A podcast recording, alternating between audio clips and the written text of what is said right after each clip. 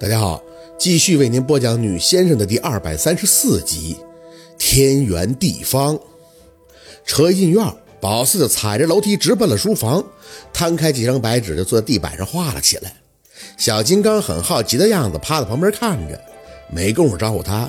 画出个雏形后，继续标注方位，每画几笔，再翻着眼睛想想酒店前卫的细节，脑子里灵感一点点的上涌。宝四鲜少的有了特别忘我之感，直到被陆佩扯着胳膊拽起来，宝四转着铅笔，特别急的看向他，没完事儿呢。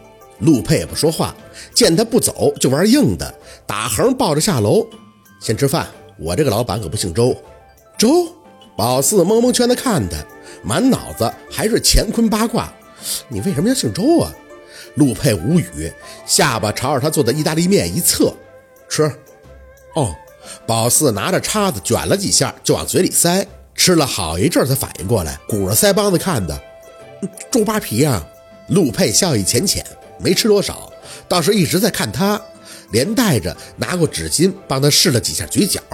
着什么急？谁催你了？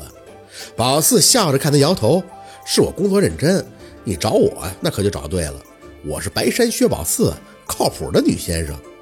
吃完饭就火急火燎的上楼，刷了个牙，连带糊弄事儿的洗把脸，就伏在地板上继续忙活了。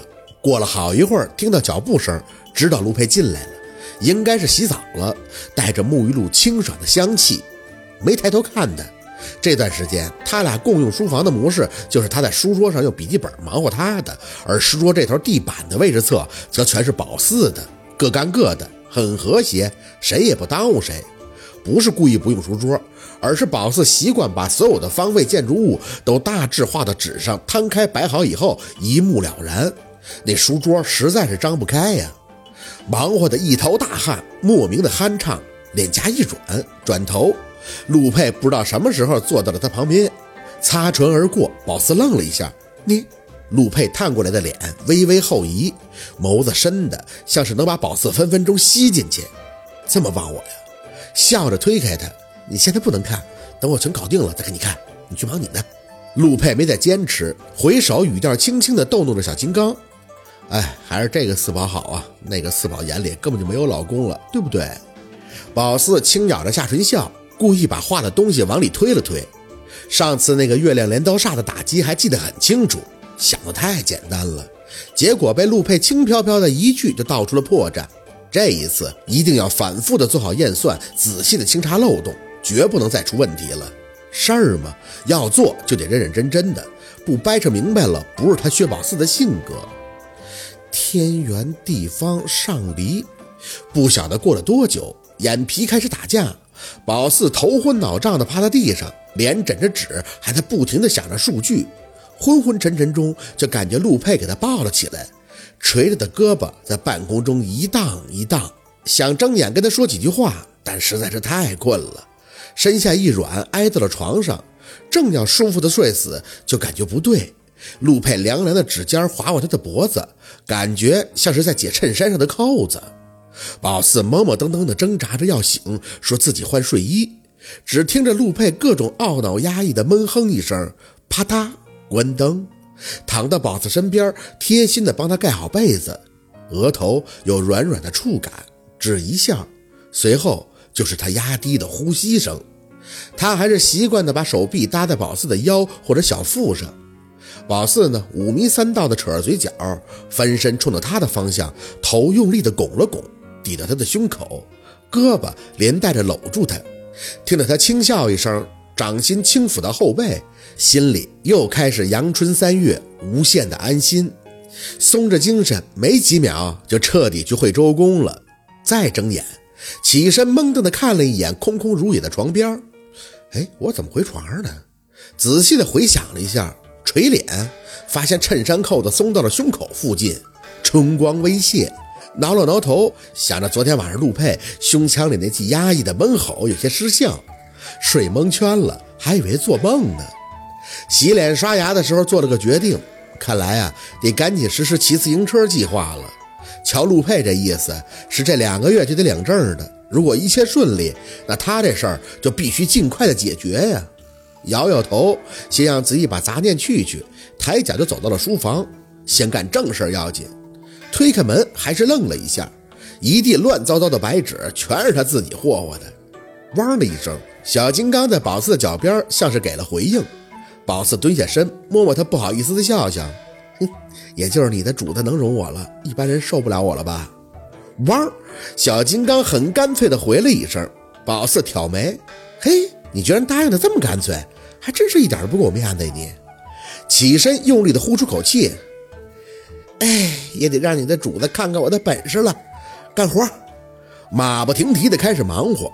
感觉画出来的建筑没问题后，又把整个北海岛度假酒店的全景图摊开在地，手指寻找着前卫、认真、周密的确定风水布局。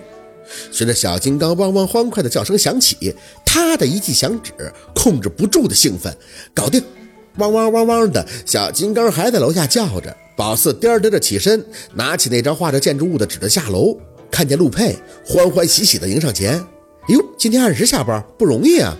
陆佩笑着看宝四，语气却有些揶揄：“你这忙大事的先生能下楼接我，哼，也是不容易啊。”宝四嘿嘿的笑着，拉着他手进门。我还不是为了好好表现，能让老板满意吗？怎么完成了？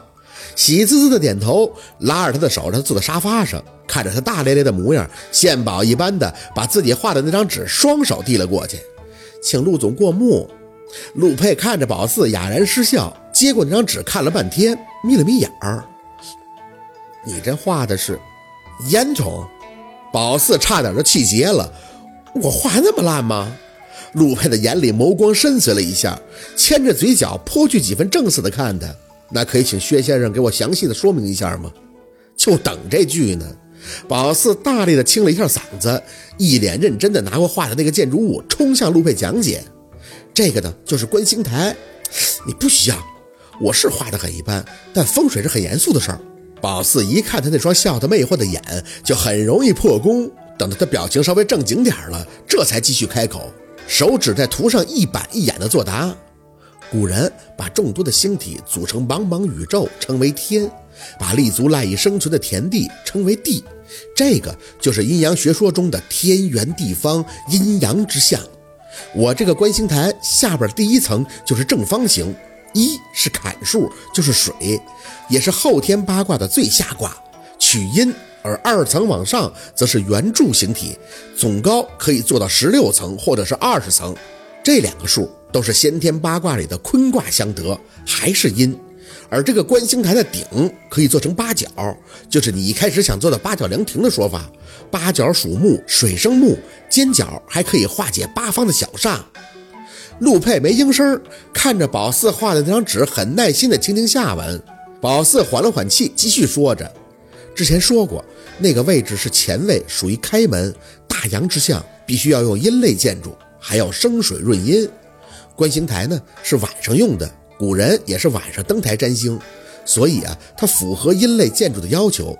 其二呢，它整个层数都是按坤和坎卦而来，还是阴，从而来平衡本位的小钱以及整局的大钱。至于生水，我刚才已经说了，八角凉亭的顶。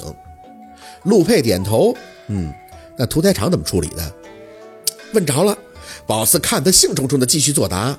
屠宰场找巽位，也就是在观星台的东南方。只要在观星台的柱体与屠宰场相冲的位置，用油彩画上西方白虎星宿即可。白虎星主行商、血光、凶灾，是大凶神，常人唯恐避之而不及。但是克这个屠宰场的血却是刚刚好，硬碰硬，血煞立刻就化了。就说白虎星也是很有用的呀。陆佩微微挑眉，画上。宝四点头，很简单的，画完以后只要用朱砂微点开光就行了。会议不用言行的，况且这本身就是观星台，在柱体上画个星宿图出来不会唐突的。有点长，宝四喝了一口水，继续讲解：这个观星台的柱体周围全是玻璃，里边肯定是要做观光电梯直通楼顶星台的。正对大海方向的观景电梯的玻璃是要透明的，一来是保证前来度假的游客能够看到风景，二来是大海的水煞只要透明的玻璃就可以画了。剩下的柱体玻璃最好选用彩色的琉璃窗。关于镜面帷幕可以化煞、自我保护一说，我想就不用我解释了吧。陆佩接过宝四手里的草图，开始仔细的研究。也就是他既可以化了那个屠宰场的杀气，又很符合一开始我要见到八角凉亭的特性，是吗？宝四点了点头。八角生水，建筑本身润阴，观星自然就是接的月光之气。东南方位绘画白虎星宿图，画屠宰场的血煞，外壁镶嵌琉璃，是建筑本身的自我保护。当然，琉璃还是佛教七宝，消灾辟邪，用在观星台上正合适不过。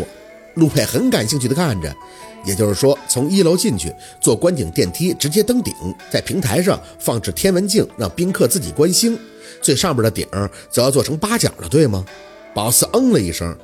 至于平台是全封闭还是半封闭，以及一些建筑细节就不归我管了。只要楼层是对的，有玻璃，以及巽位上画上白虎星宿，这三点就可以了。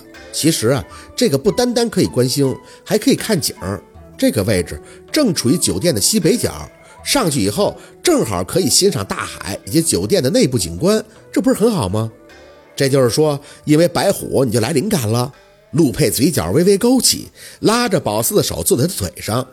宝四别扭地动了两下，然后就放弃了，眼睛落在他挺直的鼻梁上，不太敢看他此刻的眼，轻嗯了一声，嗯，还有你说的要看星星啊，你也叫星星不是吗？